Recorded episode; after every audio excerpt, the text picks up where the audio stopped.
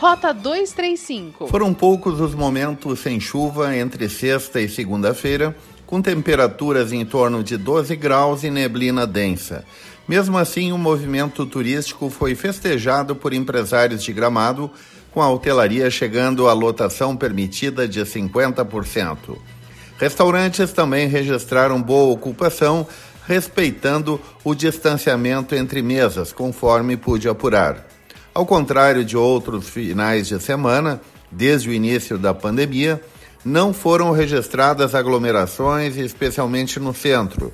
Na rua coberta na tarde de segunda-feira, havia uma média de 280 pessoas, de acordo com o monitoramento eletrônico feito pela Prefeitura de Gramado. Até metade do ano, o número de óbitos em 2020 em Gramado registrava uma queda de 8%, de acordo com o registro civil. A partir de julho, no entanto, com as mortes provocadas pela Covid-19, o índice negativo passou para o positivo. Foram 44 mortes em julho deste ano, contra 38 no mesmo mês de 2019. Em agosto, Gramado registrou 29 óbitos contra 20 do ano passado. No total, já são 186 mortes em 2020 contra 181 de 2019.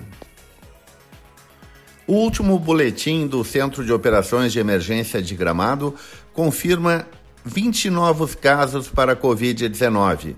Com isso, há 832 testagens positivas para residentes em Gramado. Deste total, 784 já estão recuperados e outros 35 moradores seguem em isolamento domiciliar.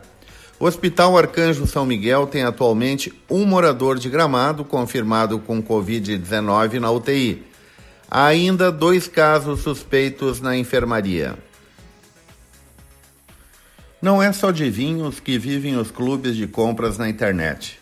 Uma empresa gramadense, a Floribal Chocolates, está lançando um clube de chocolates em que os associados recebem mensalmente um kit completo.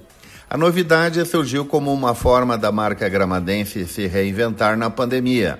Os chocolates que compõem os kits são selecionados por uma curadoria e preparados por chefes chocolateiros da própria Floribal. Rota 235 é o podcast da Rádio Hortências. Acompanhe no site radiohortências.com ou siga no Spotify Rota 235.